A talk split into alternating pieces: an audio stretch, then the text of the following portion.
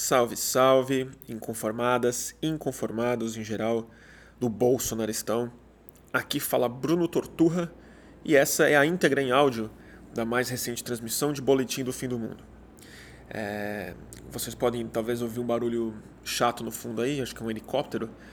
É, eu estou gravando essa introdução do Rio de Janeiro e aqui o apartamento é mais, mais baixo, mais no meio, do, no meio da confusão mesmo. Quando eu gravo em São Paulo, a gente tem menos ruído externo. Então me desculpo por isso. E é, o episódio que vocês irão escutar a seguir, ele foi transmitido numa terça, terça-feira, é, aqui do Rio.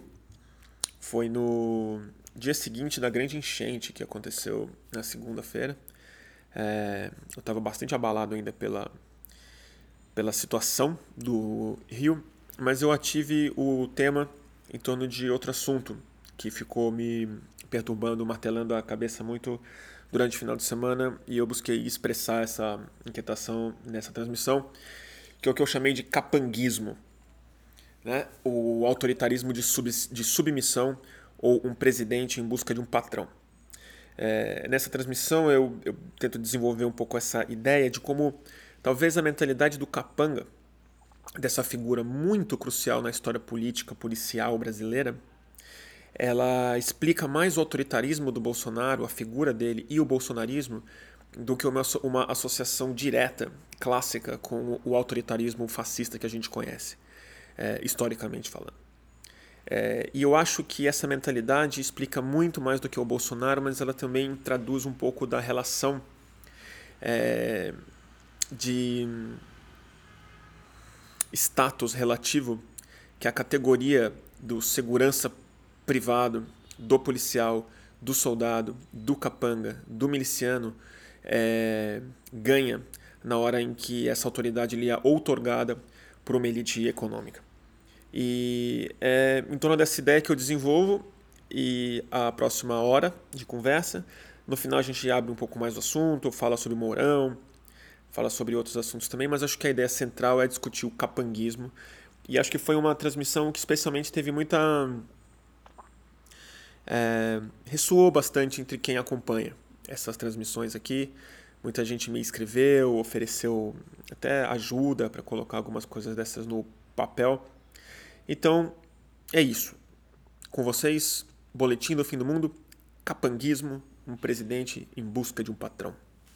Salve, salve! Começando mais uma edição de Boletim do Fim do Mundo. Agora ao vivo no YouTube, estamos já ao vivo há um minuto e meio no Instagram. E quem estiver nos assistindo, por favor, avisa que está funcionando bem, que dá para ouvir, que o áudio está legal, que está tudo certo. Tá bom? E bom, puxado, né? Falar que tá puxado virou quase que um quase que um lugar comum, né?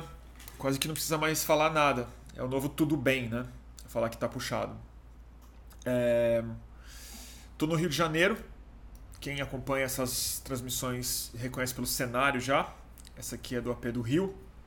Amanhã eu volto para São Paulo. É... Mas estou no vai e vem. Ontem teve gravação de Greg News e, como todo mundo sabe, um dia que teve uma noite muito triste e eu fiquei ilhado lá no, na área do porto ontem. Eu passei a noite no hotel porque não deu para voltar para cá.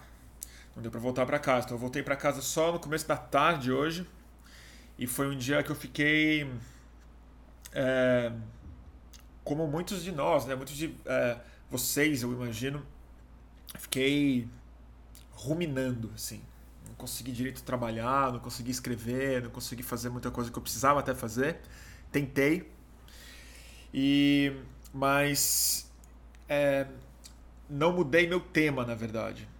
Eu quase fui pensei em mudar alguma coisa em relação ao Rio, falar da enchente, é, ou falar sobre a indicação para o Ministério da Educação ontem, é, uma série de pautas um pouco mais quentes. Mas esse tema que eu batizei de capanguismo hoje, tá na minha cabeça desde a semana passada. E eu acho que na verdade ele ajuda a entender, inclusive, o Ministério da Educação, principalmente, E a questão da enchente, que muita gente me pediu para falar sobre, uh, ainda tem muito a ser dito naturalmente, mas eu fiz um programa especial sobre enchente e falei bastante o que eu achava disso é, na enchente de fevereiro. Então quem buscar é, no boletim do fim do mundo tem um tempo, tem um, um deles chama, se eu não me engano, chama enchente é, e o futuro, alguma coisa assim. Dito isso, é, o tema que eu, o assunto que eu queria começar a discutir hoje, ele veio a partir de uma conversa que eu tive com meu querido amigo Miguel Lago, que é meu vizinho aqui no Rio, querido amigo, e um cara que dá aula de ciência política, é fundador do Meu Rio, depois da Rede Nossas, um grande ativista, grande. Nem ativista mais, né? Ele é um articulador mesmo de ação civil, como forma de pressão é, civil em cima do poder é, público e agora na elaboração de políticas públicas a partir da sociedade civil. Então, um cara muito legal. E a gente estava conversando um pouco sobre Bolsonaro, naturalmente, assunto inevitável. E o Miguel trouxe, um, trouxe uma imagem, uma opinião que ele tem, que completou muito aquela transmissão que eu tinha feito sobre autoxenofobia. Talvez alguns de vocês possam, talvez acompanharam.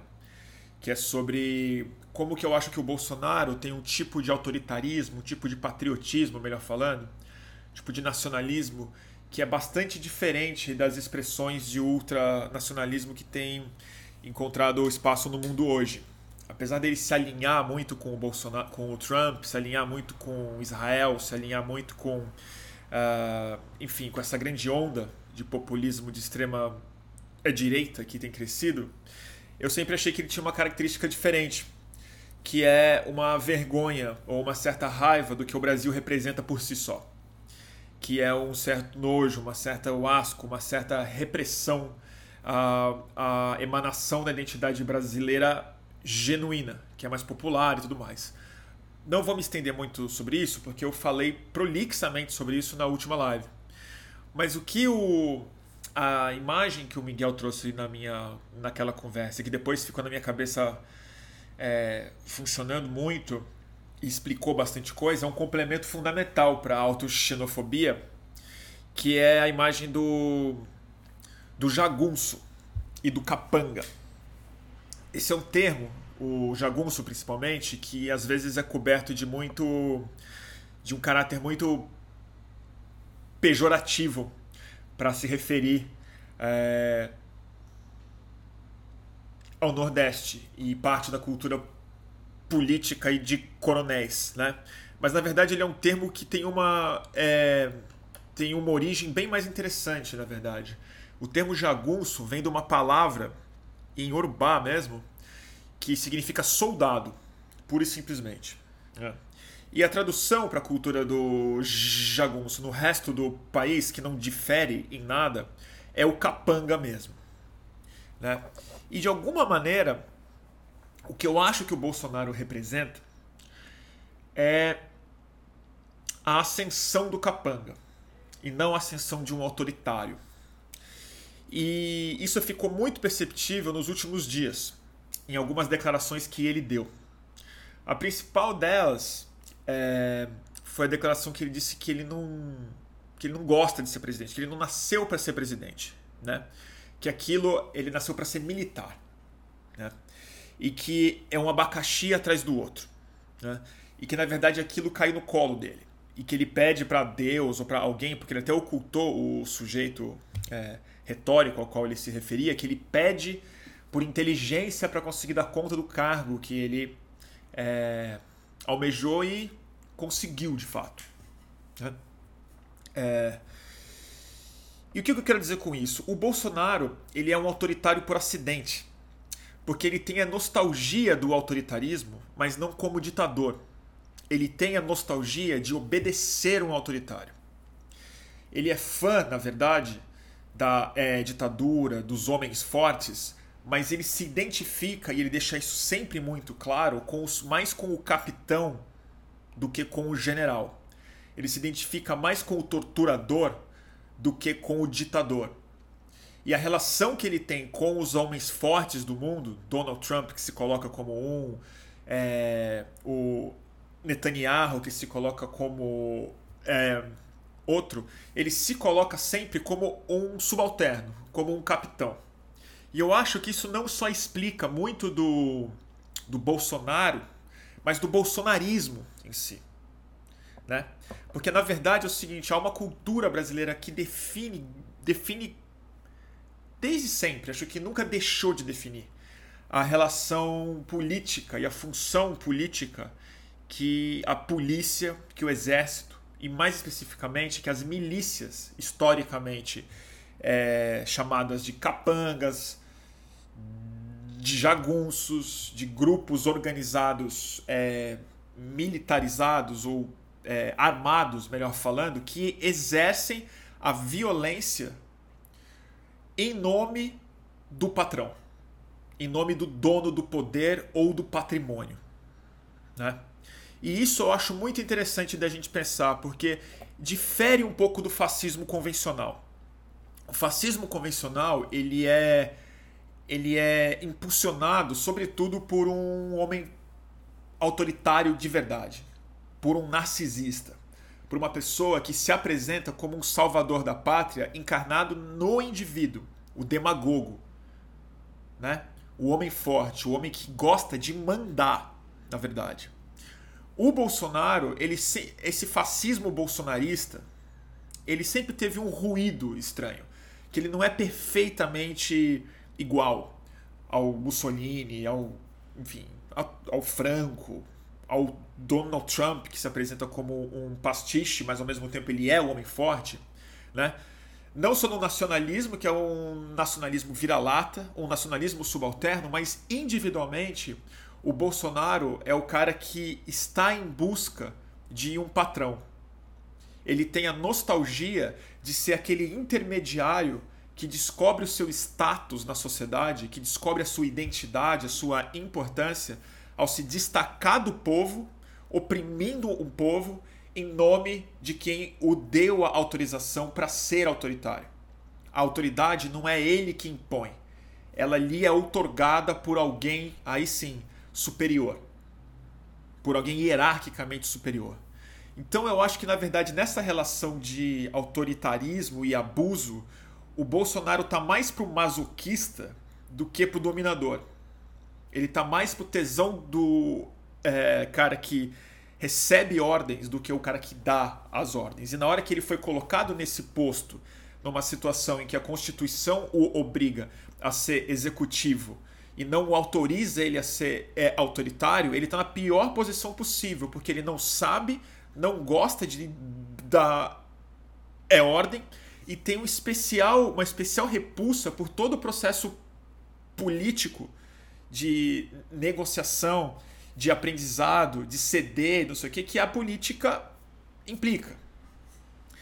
É, isso é algo que eu acho que explica muito a identidade do Bolsonaro, especificamente. Mas do bolsonarismo, eu acho que a coisa fica mais profunda e mais, lamento dizer, um pouco mais perigosa.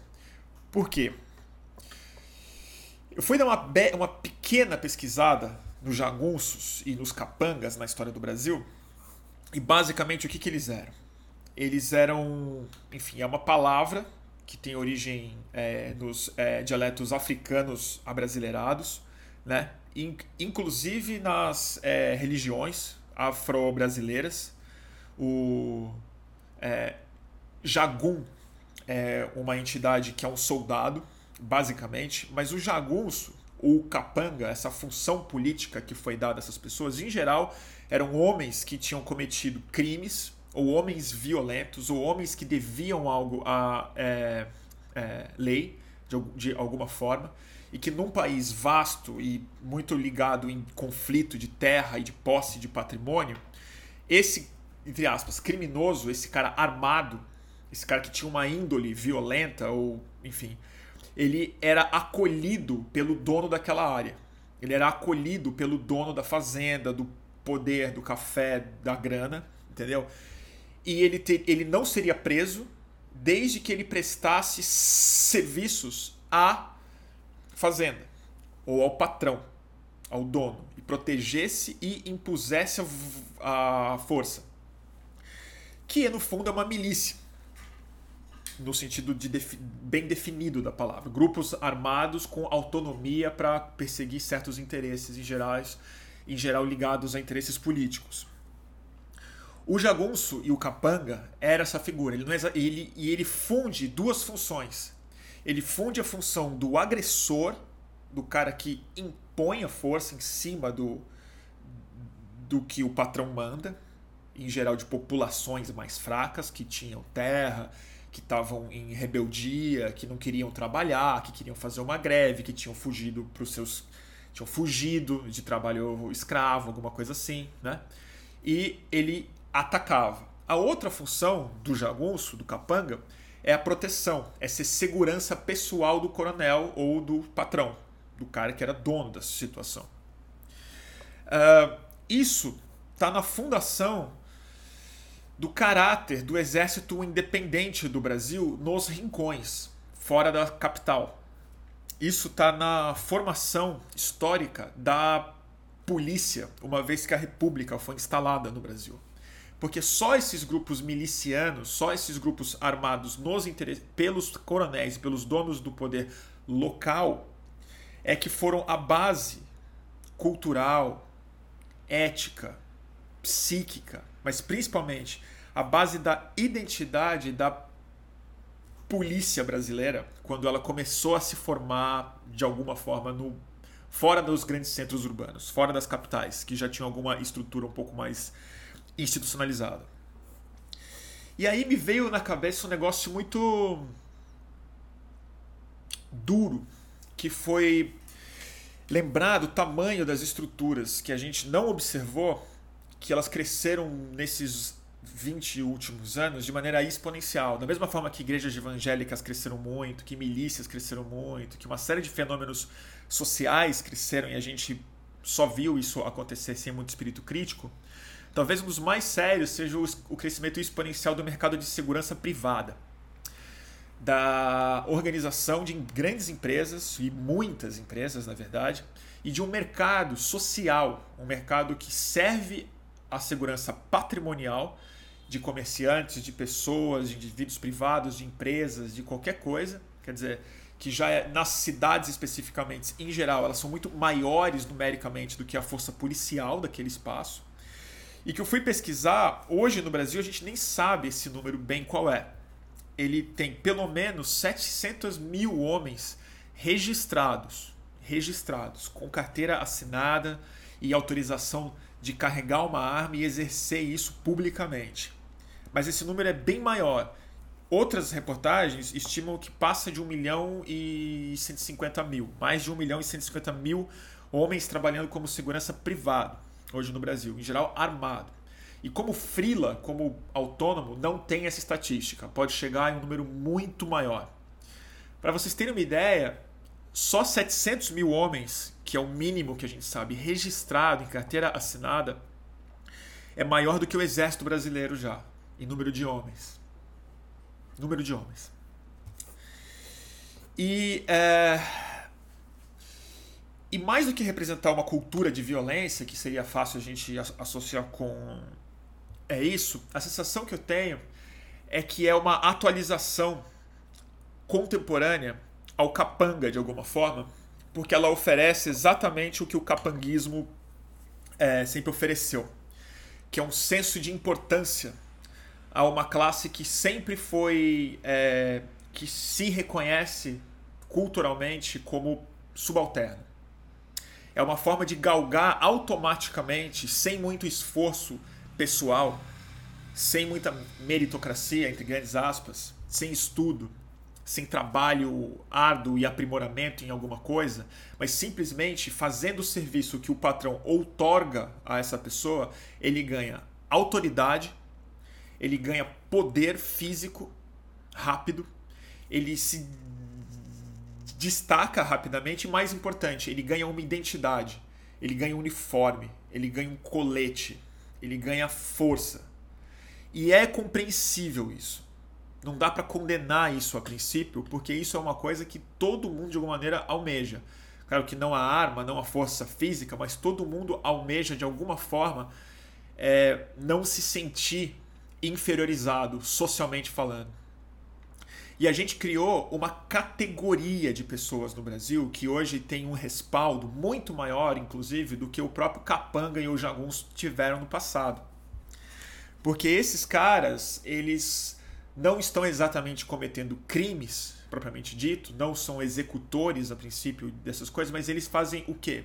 Eles são a força protetora que isola o dono do poder de verdade, poder econômico, político, empresarial, a elite, ele faz uma zona de proteção física com autoridade outorgada pela elite para os pobres, para as pessoas indesejáveis que não vão chegar perto.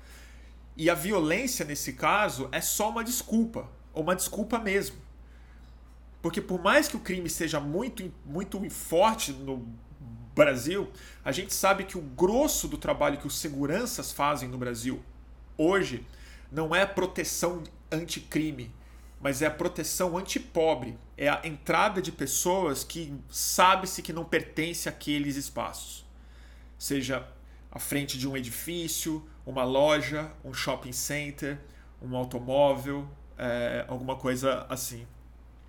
Então essa cultura do capanga, ela ganhou uma forma profissionalizada, uma forma, um formato que é, não é a polícia, que tem de fato autoridade estatal, que queira ou não, nós todos damos à polícia a autoridade de exercer a força em nosso nome como sociedade, para isso que a polícia serve, entendeu? Mas quando você lembra que a polícia também tem uma origem e uma autoidentificação muito parecida com a do capanga, e a gente está vendo isso ser exercido da forma mais sanguinária possível, entendeu? A gente começa a entender também que esse exército de seguranças privados distribuem essa identidade pela sociedade e ser um segurança, e mais do que isso, ter um segurança, estar atrás de um segurança, também é um símbolo de status. Também é, também é desejável. É um tipo de área VIP da guerra de classes. É um tipo de área VIP da tensão social no Brasil que está cada vez mais aflorada. É... Isso para mim ficou muito evidente assim quando eu comecei a pensar que o Bolsonaro, mais do que um representante do autoritarismo militar, da ditadura militar, ele é um representante de uma revolta diferente, que é uma revolta dos capangas. É o capanga assumindo o papel de patrão com a mentalidade de capanga em busca de um patrão. Porque o, o que o Bolsonaro tem, na verdade, é a nostalgia de obedecer a alguém.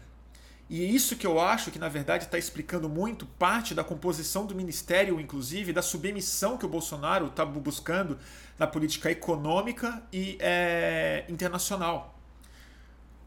O mercado, os banqueiros, que não eram ligados diretamente à política institucional, que foi criminalizada, que eram os antigos chefes de alguma forma, esses caras estão se tornando o patrão do Bolsonaro. E mais impressionante do que isso, que eu acho mais estranho, a revolta do capanga e da sociedade brasileira que se projetou na mentalidade do capanga, que é a do status relativo de se destacar de uma massa que durante séculos foi a massa reprimida também pelos pobres, também por uma casta de pobre que foi otorgada o papel de capanga. Então, o que eu quero dizer com isso é, é mais simples, é assim, na hora em que o Brasil, como governo, que eu acho que isso indiscutivelmente o PT representou, com todos os problemas que vocês sabem que eu reconheço mesmo. Mas a narrativa política e grande parte das estatísticas confirmaram isso era que não era mais papel do Estado, não era mais papel da polícia, entendeu? Exercer o papel de capanga. Que as pessoas que sempre foram reprimidas pelos capangas, por uma casta da sociedade que tinha essa função de segurar e ganhava com isso um status relativo, é como se o Bolsonaro falasse assim, tipo, como assim? A gente sempre teve que bater neles. Era assim que eu me é, justificava. Era assim que eu me sentia uma pessoa importante. Era obedecendo ordem e segurando essas pessoas. E agora eu preciso proteger, eu preciso respeitar, eu preciso conviver, eu preciso colocar no gabinete, eu preciso aceitar elas em câmaras, em, né? E isso é a mentalidade que, para mim, junta o segurança do shopping, a milícia, a polícia, o presidente e, tragicamente, os 80 tiros que deram naquele carro de família. Porque aquilo, não vou nem discutir, evidentemente, racismo explícito. Não é despreparo, é ideologia mesmo, eu acredito nisso. Mas outro caráter daquilo ali, que foi a policiza, policialização do exército, na hora em que o bolsonarismo assumiu, criando esse feixe de é, identidade entre o presidente, a polícia e o exército. E ele exerceu o papel de capanga, o papel de, de fazer o trabalho violento, de exercer o racismo em nome do rico, que não precisa exercer ele de forma explícita. Ele pode outorgar a violência, o racismo e o isolamento que ele requer para se manter nessa situação a pessoas mal pagas, em geral que vieram das mesmas classes que são oprimidas, a mesma cor muitas e muitas vezes, outorga-se a elas. Então, assim, eu estou muito achando que o Brasil tem um tipo de fascismo muito peculiar, que é o autoritarismo subalterno. É o autoritarismo que é uma nostalgia da obediência e não da autoridade. Não é o Brasil que quer ser autoridade mundial. O Brasil quer voltar a ter patrão. E o Bolsonaro está em busca desse patrão.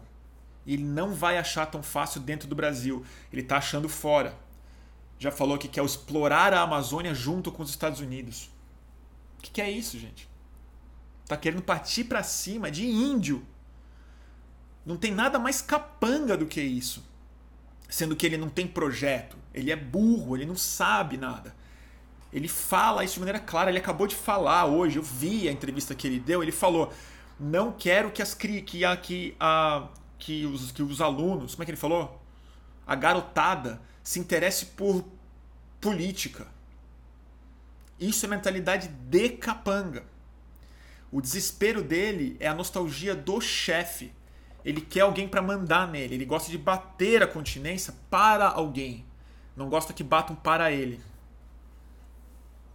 É isso que eu acho. A estética do uniforme, como o Arthur colocou aqui, é precisamente isso. Ele gosta de uniforme. Ele e muitos deputados, os seguranças privados do Brasil. Então, o Bolsonaro, ele é um segurança privado eleito para o cargo executivo mais alto do Brasil, mas ele é um segurança privado de interesses que nem ele mesmo entende.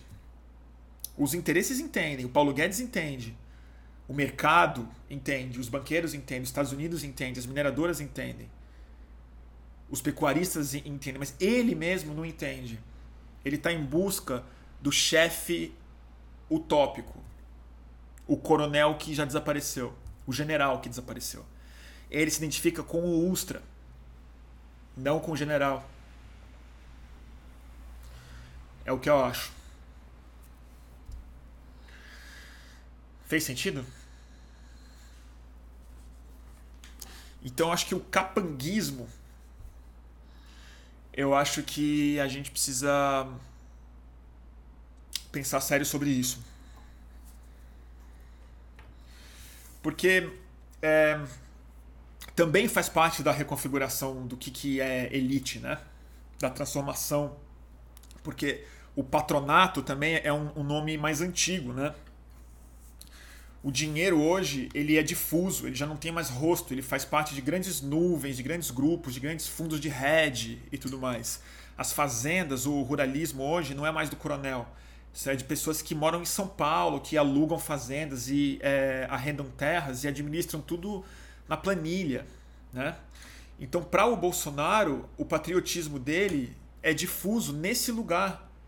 Ele também faz parte de uma nuvem etérea de é, por isso que ele só se sustenta na paranoia de verdade. Por isso que a única coisa material para o Bolsonaro, a única coisa que ele consegue visualizar de maneira clara, são os seus inimigos.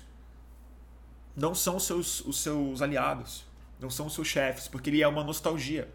É uma nostalgia de uma identidade brasileira que está crescendo, profunda, mas ela não tem mais. O chefe não está mais lá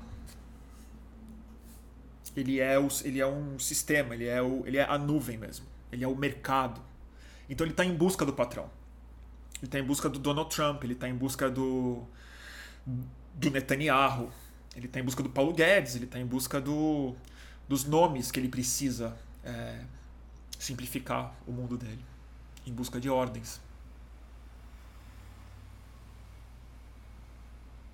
É isso que eu acho.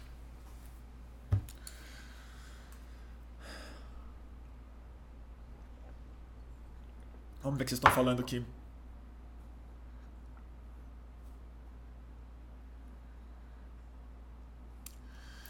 É... Vocês estão concordando aqui no YouTube, né?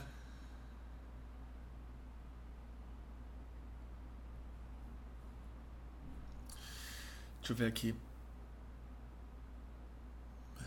Tem uma turma pedindo aqui muito generosamente, agradeço muito pedindo para eu escrever essas coisas. É, eu tô, eu tô pensando, eu preciso até de ajuda. Se alguém aí tiver precisando de um freela, um jornalista, alguma coisa, eu tô querendo transcrever algumas lives, queria que botar no papel para eu editar e ver se tem alguns artigos, alguma coisa para eu escrever, porque eu não estou conseguindo eu escrever em papel branco, estou conseguindo mais editar. E acho que eu estou pensando melhor falando do que escrevendo. Então, se alguém se voluntariar, eu, eu até pago alguma coisa para não ser grátis, né, gente? Mas não... vamos ver.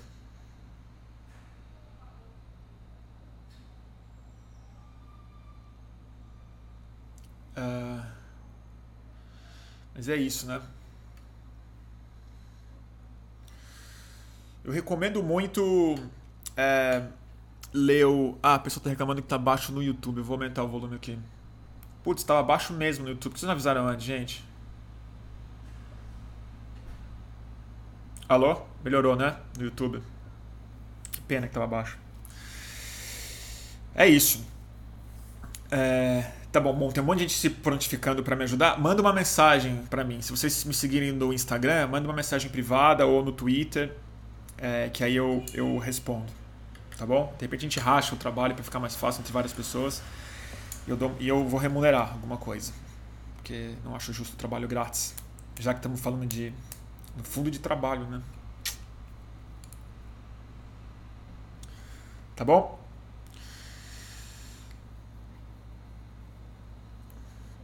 Enfim, é, o Brasil é um, um caso complicado, né, gente? É uma fazenda extrativista, né? Sempre foi. E essa identidade é um problema muito sério, que é status relativo, né? As pessoas se incomodam muito mais em perder status relativo do que em de fato subir, né? Tem vários estudos que meio mostram isso que a pessoa até ela pode não melhorar muito de vida, mas o importante é ela sentir que ela não está embaixo, né? E, e, a gente criou uma cultura que valoriza isso. Né? Primeiro que ela é muito individualista, mas ela sempre foi na organização da violência no Brasil, ela, ela partiu da lógica do capanga e depois ela tentou se institucionalizar. Mas quando a gente vê como a polícia e o exército se comportam, as milícias, a gente ainda está até hoje tentando se livrar dessa lógica do capanga e acabou de eleger um Aí fica difícil. O Capanga Zero. Jair o Capanga Zero. O Ricardo tá falando. É muito bom. Eu acredito nisso mesmo. Acho que ele é capanga. O capanga sem patrão.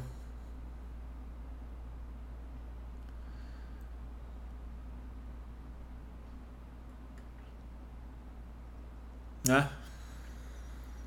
Porque é isso, até uma coisa muito clara, assim, o capanga, o segurança privado, essas coisas, ele é um tipo de função, tipo de trabalho que em, em grande medida você consegue subir esse status sem precisar, inclusive, fazer os cursos e se preparar como um policial precisa.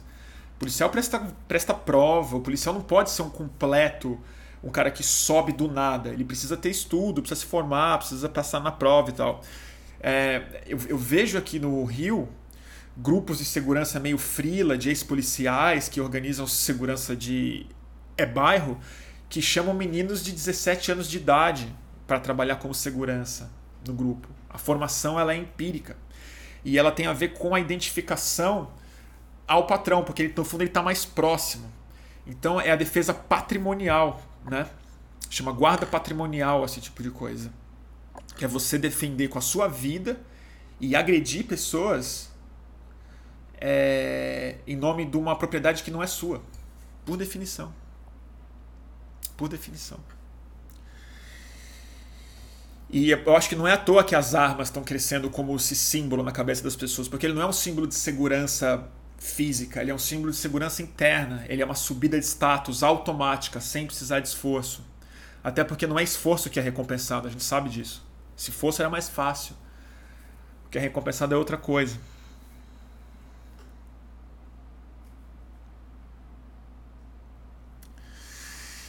E, e não, é, não é nenhuma condenação ao trabalho de segurança, porque tem vários que são pessoas ótimas e responsáveis e dignas e honestas e tal, mas a essência do trabalho ela é uma é uma é uma a necessidade da segurança privada ser maior no Brasil do que o próprio exército, do que as polícias na prática, ter mais segurança privada do que policial no Brasil, mais do que uma cultura, isso é uma demanda, um sintoma de que algo está muito errado é na estrutura econômica do Brasil.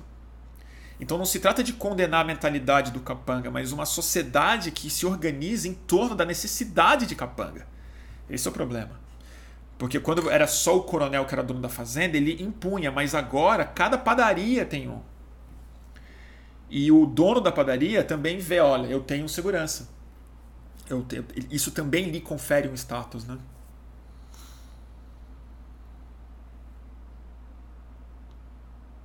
O Alex está falando aqui, mesmo para PM, aqui em Fortaleza tem cursinho que está promovendo a ideia de que o indivíduo faça o supletivo e já emenda com o curso com o concurso para policial. Acho que tem em São Paulo, se não me engano, tem um não sei se é supletivo ou é um cursinho para polícia também. Mas talvez não, posso estar falando besteira.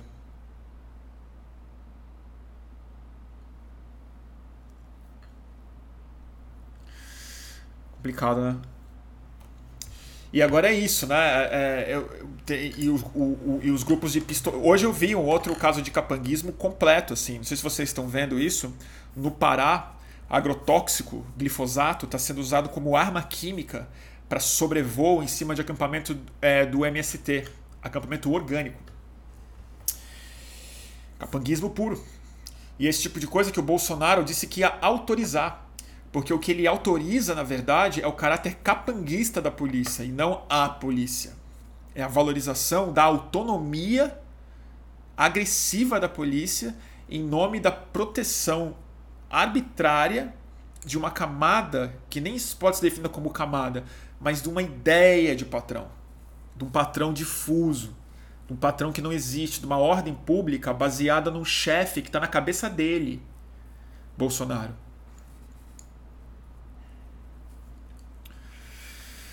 Né? Eu acho.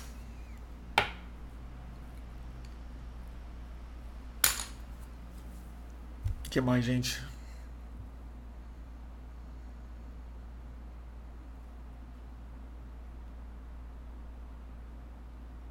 Se eu tenho link sobre isso das chuvas de venenos nos, nos assentamentos, a Natália está perguntando. Se você der um Google da agência pública, eles publicaram, não sei se é de hoje, mas é bastante recente é, agência pública. É da pública essa, sim. A Natália Viana que compartilhou e eu, e eu li através de um link dela. Natália Viana é a fundadora e diretor, uma das diretoras da agência pública. Dá, uma, dá, dá um Google aí que você vai achar. A, a, a Maria tá aí. Olá, Maria. Tudo bem? Está aí. Deixa eu ver. O problema é que ele não sabe disso. No terminal alcance. Ele não sabe disso mesmo. Por definição, ele não sabe disso. Por definição. E isso é uma das coisas que define aí não o capanga, porque eu acho que deve ter capanga bem mais interessante, mais inteligente do que o Bolsonaro.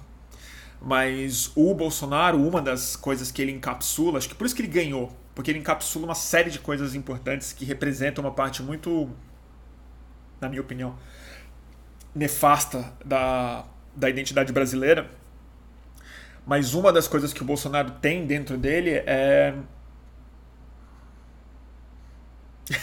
é a burrice mesmo. É, não, não é nem, nem isso que eu quero colocar. Não é que ele é burro, porque ele é burro. Mas não é a burrice que mais me espanta nele. Porque bu...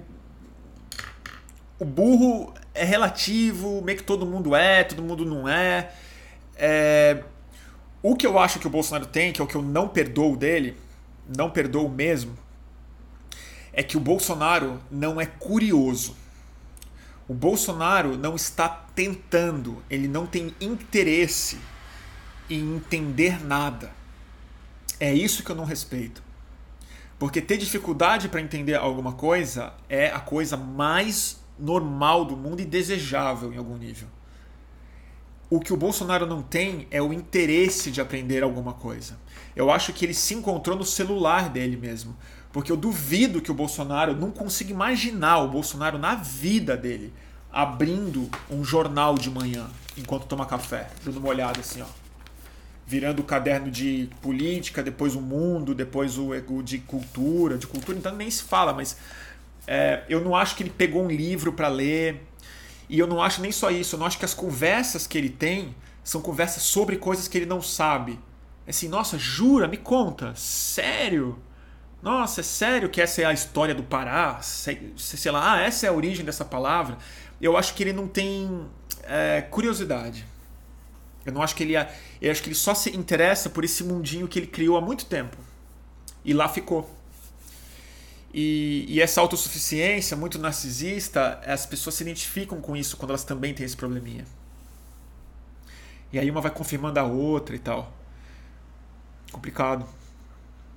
Então acho que é isso que faz dele realmente não entender isso do capanguismo. Porque eu acho que ele não entende nada. Eu acho que ele não é capanguismo. Acho que ele não entende assim. Ah, acho que ele não entende o conceito de entender. Assim.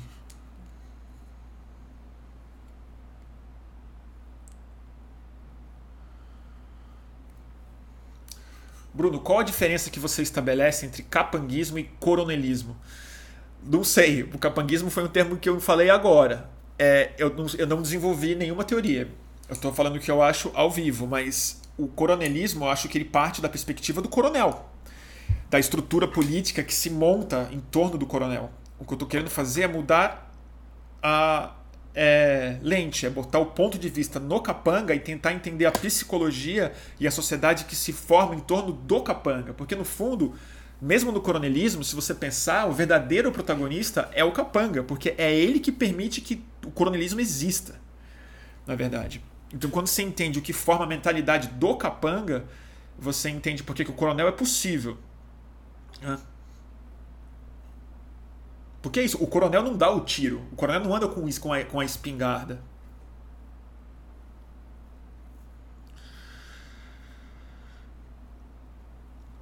É o que eu acho.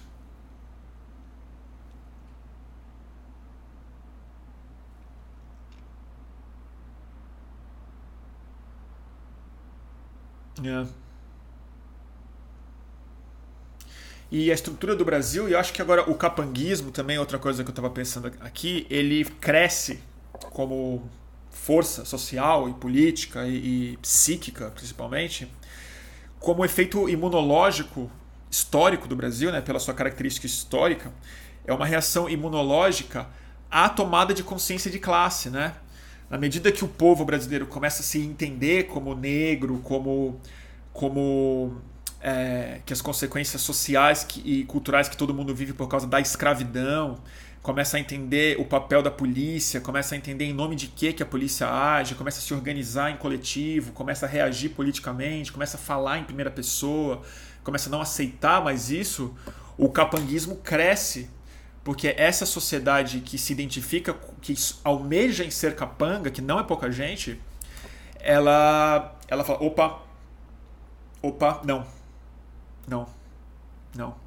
Eu vou defender o patrão, porque é assim que eu vou subir, é assim que eu vou me destacar desse povo é, que, conforme eu, eu falei na outra live, eu acho isso mesmo, é onde combina com a autoxenofobia com a fobia que o brasileiro tem de si mesmo, com a vontade de se desidentificar do que o Brasil tem de autêntico mesmo, né? que é a cultura popular. E, e a geografia popular, e, a, e, os costumes populares, a comida popular, e a. E a né? As etnias populares do Brasil. Eu acho. Isso é muito sul-americano também, né? Mas acho que o Brasil encontrou uma forma bem exuberante de deixar isso claro para todo mundo.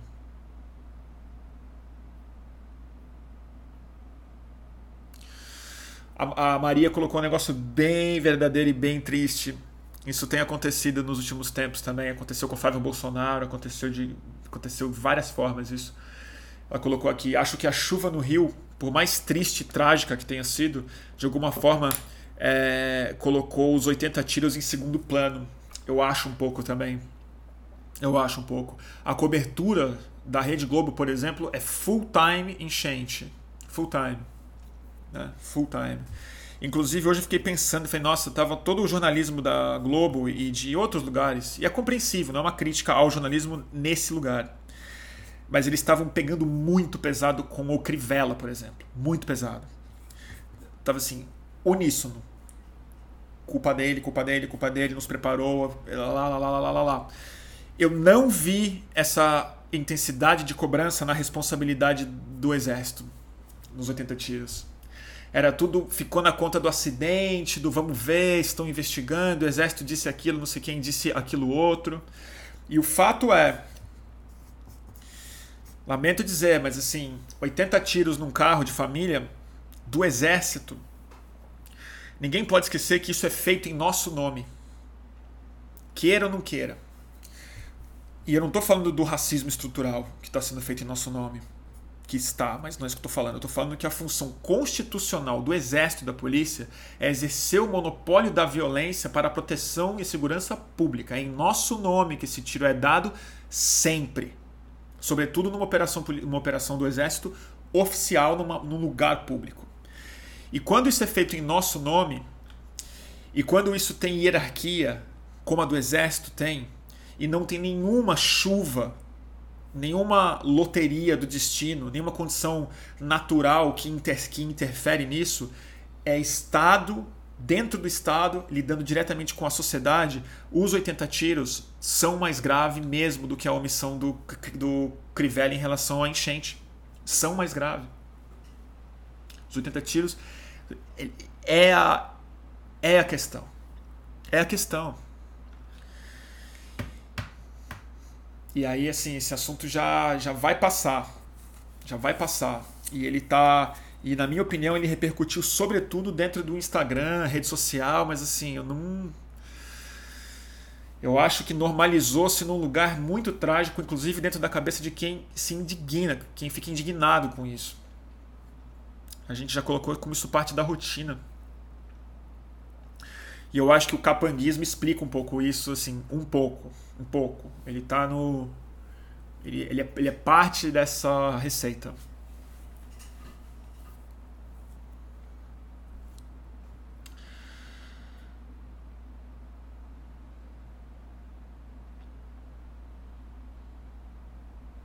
O Olga tá falando. Olga Mendonça, esse tiro é só a continuação da política eugenista brasileira que nunca foi superada mesmo. Ele é. Ele é. Ele é, mas ele, é, ele acho que ele é muitas coisas, Olga. Eu acho que ele é in, inequivocamente ele é, ele é a manifestação mais explícita e sangrenta e triste do racismo. E acho que você colocou uma palavra fundamental para a gente entender, que é eugenia. Às vezes eu acho que ela explica mais o que a gente está passando do que o genocídio. Que é uma palavra usada, ela tem sentido de ser usada, mas é uma palavra que às vezes ela se difunde dentro de, um, de, uma, de uma perspectiva histórica, que às vezes é preciso, às vezes não é preciso, mas a eugenia eu acho que é precisa para é definir. E aí o genocídio se explica de maneira mais clara, que não tem a ver com o extermínio exatamente, mas tem a ver com o embranquecimento com a contenção mesmo, com a contenção dos genes negros no Brasil. Isso a gente isso está escrito no Brasil, isso é foi dito, isso foi explícito, foi implícito, foi promovido como política pública, uma série de coisas. Mas eu acho que tem um outro componente também, que eu acho que se explica pela por essa perversão que as armas se tornaram no Brasil, pela banalização da arma como um símbolo, na minha opinião, religioso, como esse organizador é, estético que é teológico no fundo. A gente já, eu fiz uma live sobre isso que eu me estendi bastante, mas que eu acho que ele, ele cumpre uma função de organização interna das pessoas. E quando eu vejo 80 tiros, eu acho que aquilo é muito mais uma lógica de frenesi que você identifica em é, linchamentos, que você identifica em comportamento de massa e tudo mais, do que de fato é, qualquer outra coisa. Tanto é que um dos soldados riu no final.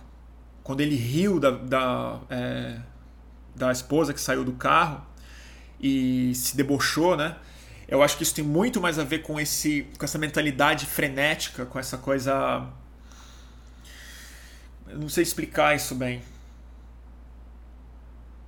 É libidinosa, no fundo, é, do que com. do que com crime de ódio propriamente dito.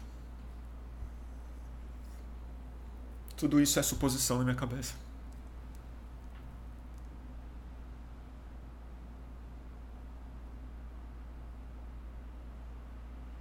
Faz sentido?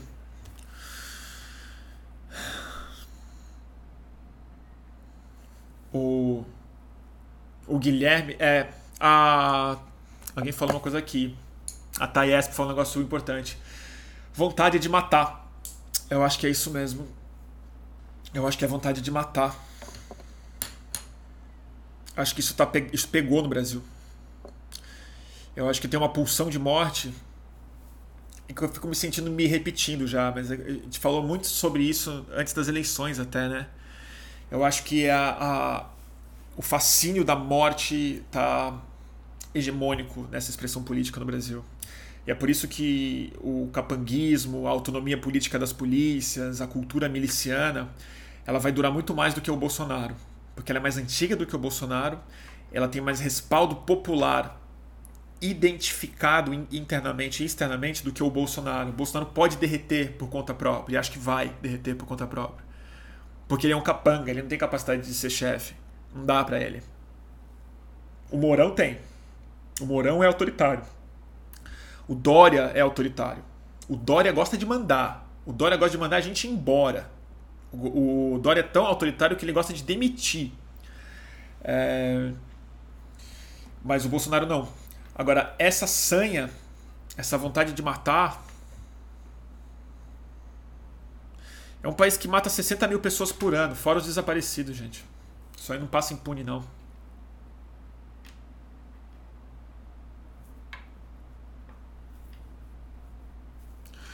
O Paulo falou um negócio interessante aqui, que é eugenia cultural, né?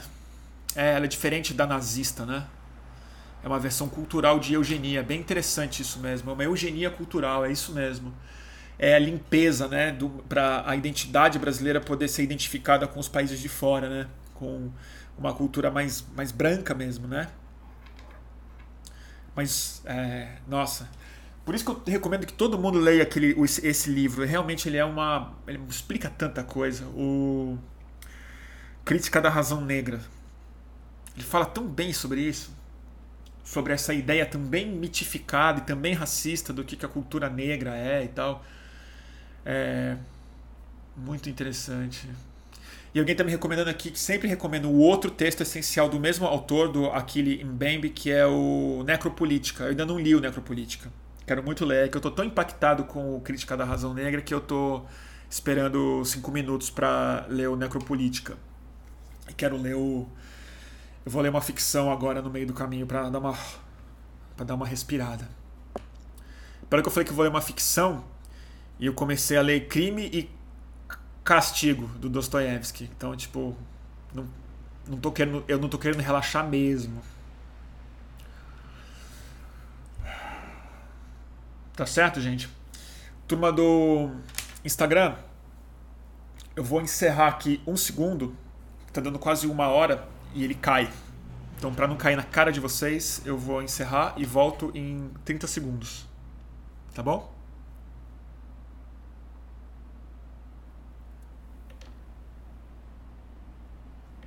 Um segundo só, pera aí. Deixa eu ler aqui vocês.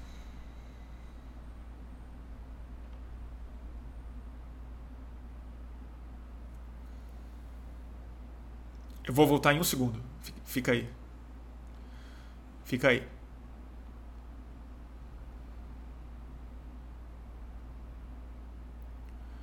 Salvou, compartilhou. Voltando. Voltando, segunda parte do, do boletim do fim do mundo aqui no Instagram. Enquanto vocês voltam, eu vou acompanhar aqui um pouco da conversa no YouTube. Me dá um segundo só.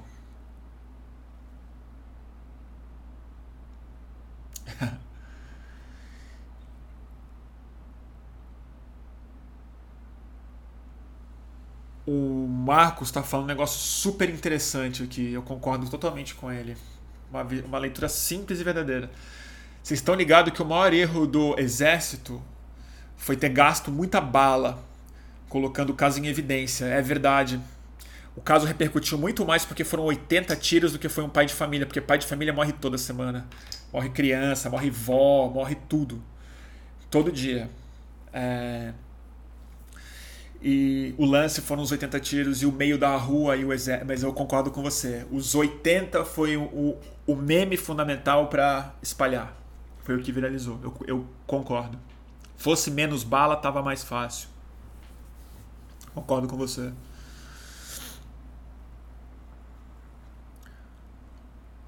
Outra coisa que eu acho é, super importante é não falar o despreparo. Não usem essa expressão. Não é despreparo, gente. Despreparo é o eufemismo. Despreparo é um elogio. Despreparo é uma forma de você normalizar. Você fala, falta preparo. Aí cai na conta de que o Brasil não tem uma educação boa, de que a gente não forma bem nossos profissionais e tal. Não é falta de formação. Isso é uma cultura. Isso é preparo. É formação, isso. Isso é a, é a cultura que mata que quer dar o tiro, que precisa dar o tiro. Como é que a gente fala que um país que exaltou o tropa de elite, que o presidente comemora a chacina de que policial executou 11 pessoas, isso é elogiado pelo presidente, como é que isso é despreparo? Imagina, gente. Imagina. E todo mundo relativiza porque é o seguinte, ah, eles estavam perseguindo um assaltante. Não é para abrir fogo com 80 tiros no carro de assaltante tampouco. Mas isso não entra nem na conversa, cara. Não entra nem na conversa. É que nem o Datena faz, ele faz isso toda vez, cara. Quando a polícia mata inocente em São Paulo, ele fica revoltado e ele fala: eles não tinham nem passagem na polícia como se passagem na polícia já atenuasse a execução sumária de policiais, eh, que, que policiais fazem. E isso é padrão. Não tinha passagem, como se isso fosse relevante. Como se ter uma passagem na polícia fosse um atenuante ou um agravante na hora da sua execução. Complicado.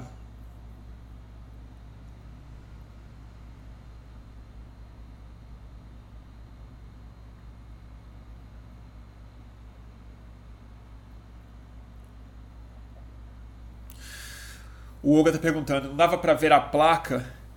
Assim, Olga, eu, eu, vou, eu, eu acho, acho, que eles de fato achavam que era um carro de um assaltante, cara. Eu acho que eles achavam mesmo. Eles só achavam. É aí que falam que é despreparo, mas eu não acho que é despreparo. Eu não acho que é despreparo. Eles seguiram o procedimento, o procedimento de abrir fogo num carro de assalto, que eles achavam que era um assaltante. Isso é procedimento no Brasil. Sem dúvida, se fosse um carro num, num bairro nobre, não teria acontecido isso, porque isso é procedimento. Isso é falado. Falam isso, já falaram na Rede Globo. O coronel Rodrigo, o Rodrigo Pimentel falou na, na Rede Globo na época da que a polícia foi ocupar o alemão para instalar a UPP do alemão ele falou, não, é, é que, ah não, em junho de 2013, quando a polícia começou a reprimir manifestação aqui, veio com armamento pesado na zona sul, ele falou, não, isso, isso aí, isso aí não é para usar em bairros, é para usar em zonas de conflito, como favelas. Ele falou: esse tipo de armamento é para favela, não é para bairro. Né? E isso é procedimento, isso é, isso é o preparo. Mas eu sei, cara. Então, já.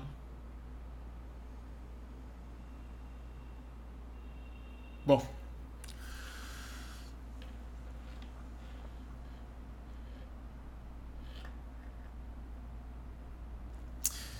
Depois, mesmo sabendo que tinha família, continuaram, continuaram atirando.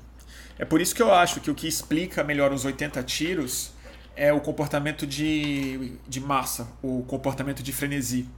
É coisa do. é linchamento, é uma psicologia bastante humana, bastante é, observada já. Né? O frenesi do, do é linchamento, do espancamento, o estupro coletivo, é, é quando se libera a maldade. E o fascismo, na verdade, é, alguns, dos, alguns dos estudos psicológicos em torno do fascismo é, sugerem um pouco isso, de que é uma autorização coletiva para esse mesmo espírito. É uma autorização que um ao outro dá da gente liberar as nossas pulsões mais agressivas, violentas e genocidas, né? Então é, é isso mesmo. A Eva está colocando, eles só teriam parado se fossem pessoas brancas.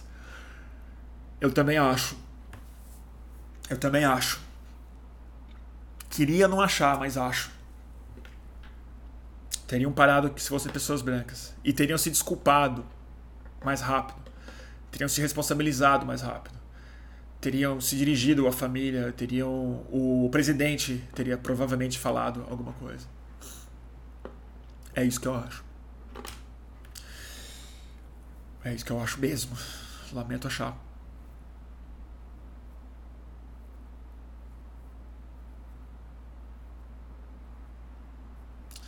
Mas é isso, né?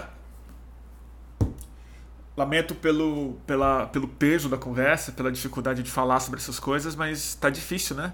Tá difícil. O Brasil tá muito complicado. É, se eu acreditasse em, em qualquer coisa que eu não acredito, mas qualquer coisa de narrativas místicas, kármicas, espirituais, é, a gente está passando por uma por uma maldição completa, assim, né? Uma sucessão de acontecimentos, cada um mais mórbido do que o outro, numa velocidade que o mórbido de ontem já é assunto encerrado, a gente já normalizou. Então, ser brasileiro, na minha cabeça, está sendo o exercício de suportar o insuportável, assim, aquela coisa do objeto que não pode ser freado com uma força que não pode ser. É, com objeto que não se move, sabe? Uma força que não para com objeto que não se move. Eu acho que é o brasileiro é o, é o que não dá para é, suportar e a inevitabilidade de que aconteça. É, tipo, muito difícil. Muito difícil. Mas acho que o que eu queria mais falar eu falei no começo. Que é o capanguismo. Agora eu estou um pouco me repetindo. O que mais vocês querem conversar? Eu queria não me demorar muito hoje. Porque eu, amanhã eu vou cedo para São Paulo. Eu tenho que trabalhar hoje ainda. Tenho que editar um texto do Greg Mills. Preparar a reunião de aí amanhã. Lavar a louça. Fala do Mourão. O, o Mourão, alguém falou aqui, o. O, o Gambaroto, B Gambaroto. É. Ó, o Tuca. E aí, Tuca, tudo bem com você, meu? Tuca Vieira, grande fotógrafo. Aliás, o Tuca, para quem não sabe, foi o cara que fez aquela famosíssima foto, a foto mais icônica de divisão de classes do Brasil. Aquele prédio que tem a varanda que abre em é, leque no Morumbi e os barracos, né? A foto mais usada. E o Tuca tá falando um negócio importante aqui, que eu falei sobre ascensão social relativa, né? É, é uma ascensão social relativa, status relativo é, alçado instantaneamente através da outorga da elite. É quase que um batismo, assim. Você é quase você faz virar um sir, assim, sabe? Você fala agora você tá pro, você não é um nobre, mas você anda com a corte. E se você reparar, é... quer ver uma coisa muito interessante da gente observar? Se você for numa festa de rico hoje, de playboy, melhor falando, uma festa de playboy hoje, é, as pessoas que estão mais bem arrumadas são os seguranças. O playboy hoje usa uma camisa aberta, rasgada, tá, tá tudo solto. O segurança tá passado, gravata, paletó. E não só isso, ele tá altivo. Não é uma posição de subalterno. Então é o subalterno que se sente autoridade. Por isso que eu falo que é bem o Bolsonaro. Ele tem a necessidade emocional de servir a alguém como forma de se sentir empoderado, porque ele se é, ele foi arrancado do é, destino social da maior parte das pessoas. E eu acho que o capanguismo só prospera num país que não tem dentro do seu dentro da sua do seu hall de possibilidades é só numa sociedade que não acha que a mobilidade social é possível. Porque numa sociedade em que a mobilidade social é possível, que existe um caminho em que você consegue ascender socialmente através da economia, através dos processos sociais normais, através da educação, da organização, da assistência, dos impostos, do trabalho. Se isso fosse garantia de ascensão so social, o capanguismo não seria algo sedutor. É só numa sociedade em que a condição social é destino que o capanguismo é interessante. Porque aí você acende rapidamente e você anda com os ricos. Você anda no carro deles. Você frequenta os apartamentos, você aprende as palavras, os ricos sabem o seu nome. Isso lhe traz uma importância muito complicado.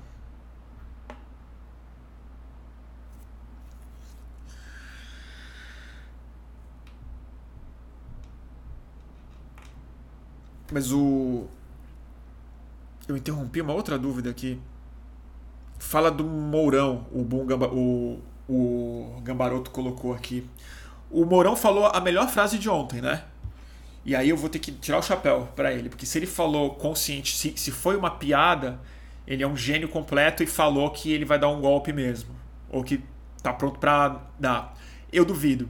Eu sou mais freudiano. Eu acho que ele deu um ato falho perfeito daqueles, assim, aquele xiste freudiano que tá tudo falado. Ele falou: "Eu e o Bolsonaro, não, eu tô junto com ele. Eu sou eu sou que nem um paraquedas dele. Eu tô com ele e não abro." Para mim isso tá, tá falado do que, que o Mourão é, né? Eu acho que o Mourão, ele não é da cultura capanguista. Eu acho que ele é mais um autoritário de raiz mesmo. Ele é general. Você vê isso muito bem na entrevista que a Andréa Sadi fez com ele no, no, no na, na Ípica, no clube que ele frequenta. Ele dando esporro no garçom, ele tipo, ele é general, ele manda, ele está confortável no papel de mandar é que evidentemente que o exército brasileiro, os exércitos em geral, eles também servem a um tipo de interesse, uma elite, as suas alianças, e, mas eu acho que, o, que o, ele vem de um outro lugar. Ele é, de outro, ele, ele é mais militar mesmo. Então eu não acho que o Bolsonaro falou, eu não sirvo para ser presidente, eu, eu não nasci para ser presidente, isso não tem a menor dúvida, ele disse isso. Ele falou, nasci para ser militar. Eu nem acho que ele nasceu para ser militar. Eu acho que ele nasceu para ser, na melhor das hipóteses, capitão. Mas nem para isso. Eu acho que o Bolsonaro nasceu para ser capanga mesmo. É isso que eu acho.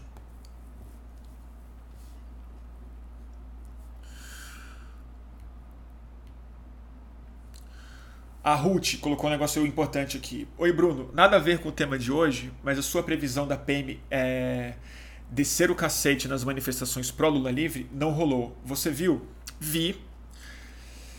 Ah, fiquei aliviado que não rolou bancada da polícia. Eu acho que também teve a ver com o fato de que as manifestações pró-Lula não foram muito grandes e foram bastante ordeiras. Foram, foram né, homenagens e protestos e tal, mas teve muita cultura, música e, e tudo mais. Não teve muita possibilidade de confronto, mas aonde aconteceu, que é o que mais o que eu mais temo, é que eu senti que as manifestações anti-STF e pró-Lava Jato foram maiores do que as pró-Lula. E é, a violência que foi cometida por aqueles três caras naquela, naquela na Paulista, naquela, naquela dama, a moça, é, ela foi retirada pela polícia. Ela foi contida, não eles.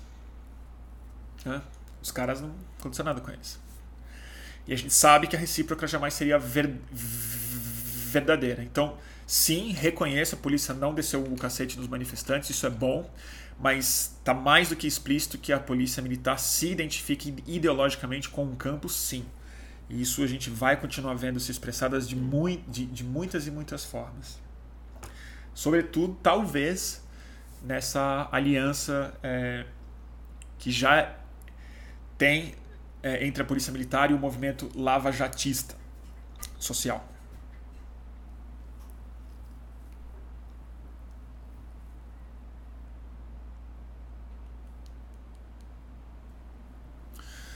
Tá bom, gente? Então acho que é isso. Hoje eu vou. Deixa eu ver quanto tempo temos aqui de transmissão. Eu já não sei mais quanto tempo tá.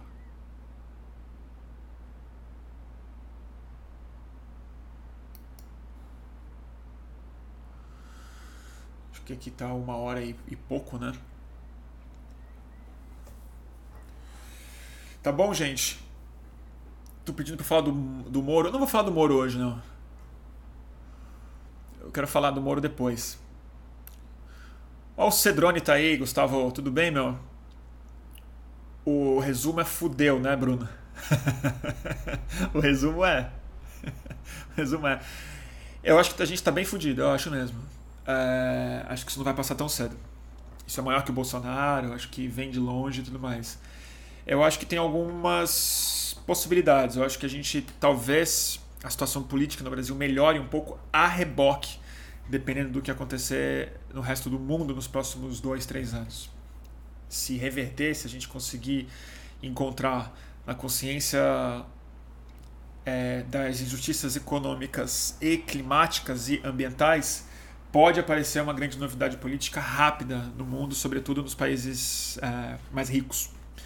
E aí a gente vai ser obrigado a ser puxado a reboque pela importância estratégica, é, pela sobrevivência que vai ser o Brasil ser mantido com o Bolsonaro no controle. Ou seja, a Amazônia não pode desaparecer, é, as reservas de água do Brasil não podem ser desperdiçadas e tudo mais.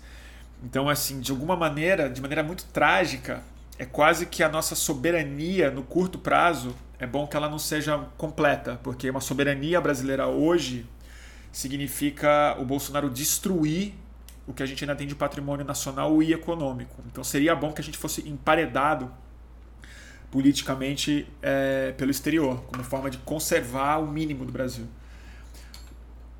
Mas que estamos fodidos, estamos fodidos. Estão destruindo a cultura, estão destruindo, estão destruindo a educação e tal. Mas é isso. É voluntário. O, Brasil, o brasileiro se voluntariou. Se voluntariou. para isso aí. E agora tem que aguentar. Eu acho que é papel de quem está perplexo indignado com esse tipo de coisa tentar manter um pouco de calma e tentar produzir, culturalmente falando.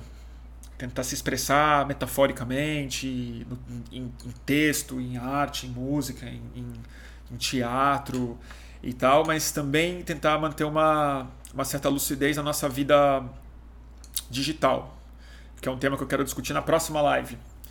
Eu quero discutir um tema bem difícil que eu fiquei pensando esse, é, esses dias e caiu uma ficha aqui, que é a nossa indignação está sendo toda gasta em posicionamento em rede social e eu acho que isso é muito parecido com pornografia online. Eu acho que a gente está gastando a nossa indignação, a nossa é, libido política em masturbação indignatória. A gente está se indignando masturbatoriamente. A gente está fazendo algo para nós mesmos em projeções digitais, rápido, sucessivamente, como forma de aliviar a nossa ansiedade, mas isso não está construindo o que a indignação é, é capaz de organizar, que é movimento político mesmo. A gente está desperdiçando as nossas relações físicas, políticas, pela masturbação da nossa indignação em rede social.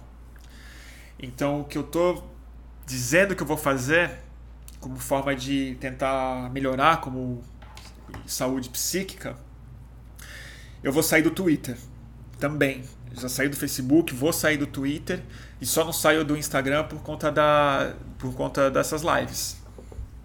É o que eu quero dizer. Então esse vai ser um próximo tema. Masturbação política.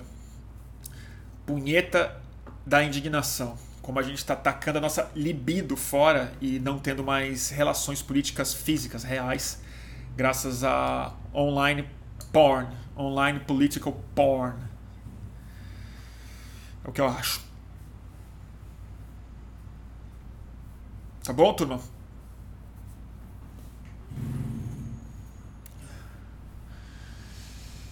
O Facebook eu já saí, turma. Eu quero sair do Twitter. É que o Twitter me informa bastante. Mas vai muito tempo, vai uma perturbação e não estou construindo nada lá.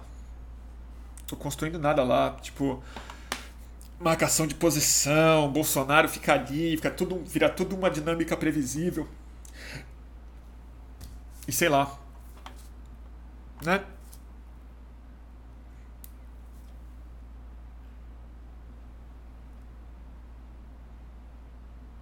Então tá, turma. Bom, vamos às nossas dicas. Deixa eu só tomar um copo, um copo d'água aqui porque tá. Oh, sequei.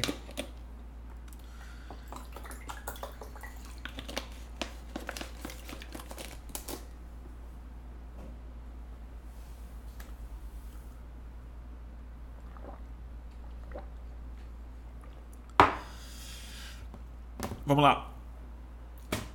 Ah, eu queria antes falar que é, eu tô super atrasado com a coisa das aquarelas, eu não sei onde me enfiar mais. Mas eu tô indo para São Paulo amanhã e é de lá que elas vão ser enviadas. Então vai dar tudo certo. Vai chegar para quem. E aí, dito isso, eu vou fazer o jabá.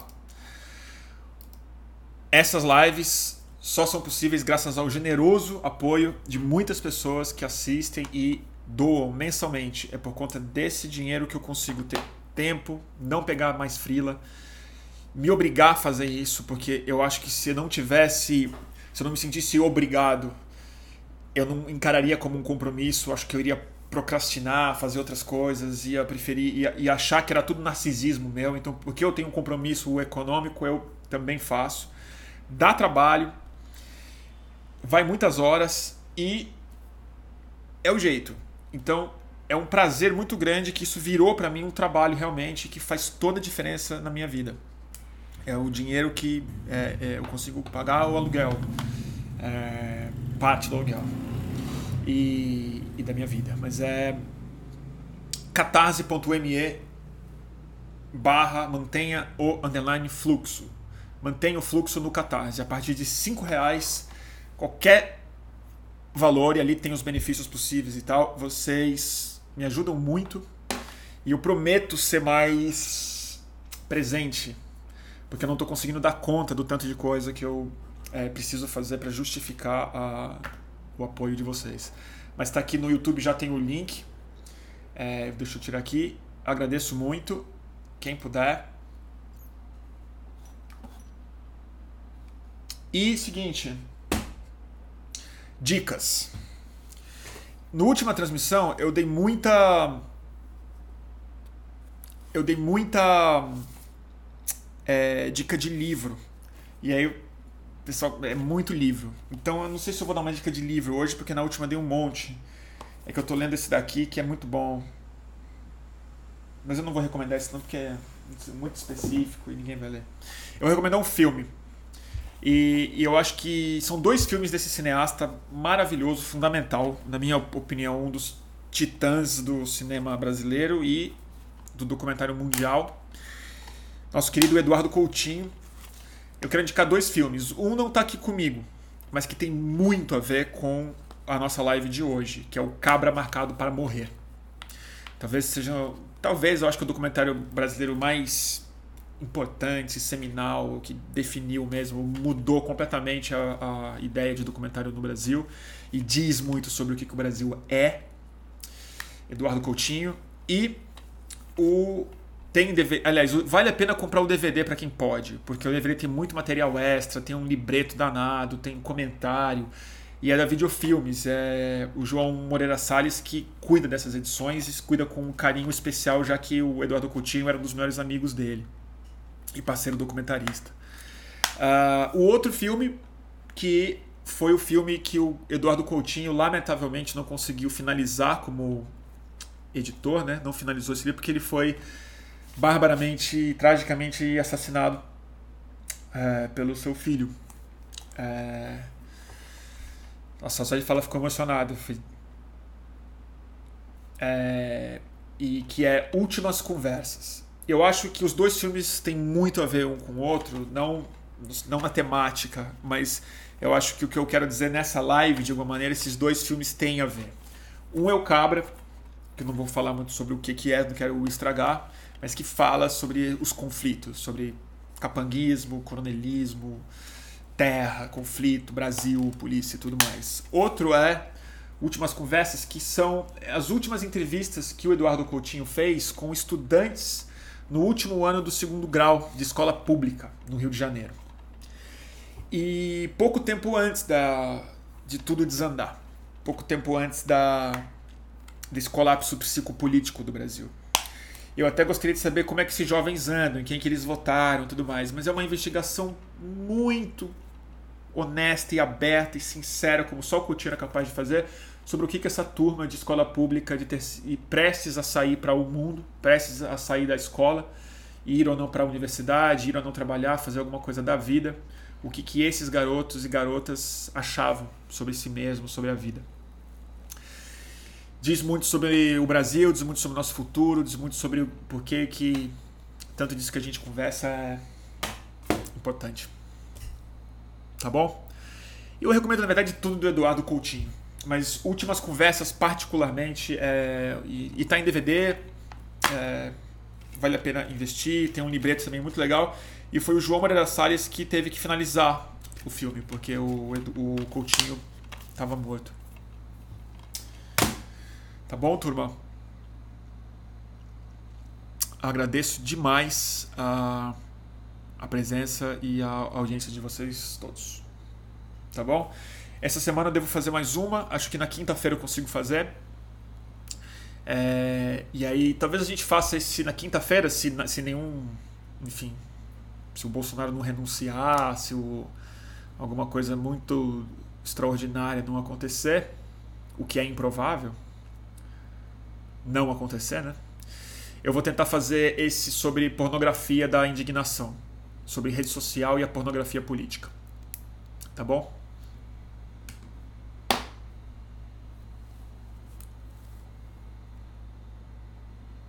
Tá bom?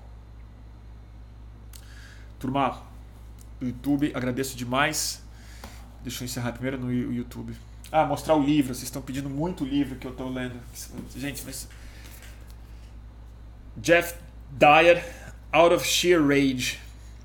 É, eu gosto muito desse ensaísta aqui, ele tem livros de não ficção brilhantes. Tem um sobre fotografia, que é um grande clássico, The Ongoing Moment. E tem vários livros muito bons. É, esse daqui é um livro que ele fez sobre a dificuldade de escrever um livro que ele queria escrever e não conseguiu escrever. Então o livro virou o não livro. E como eu estou em batalha comigo mesmo para tentar escrever um livro e eu não consigo, eu achei que isso pudesse talvez me tirar um pouco do bloqueio. Então é Out of Sheer Rage. Não, acho que não tem em português. Geoff Dyer. Tá bom? A Suzy tá aí. Oi, Suzy. Te ligo daqui a pouco. Galera, beijo pra todo mundo, tá bom? Vou despedir aqui, ó.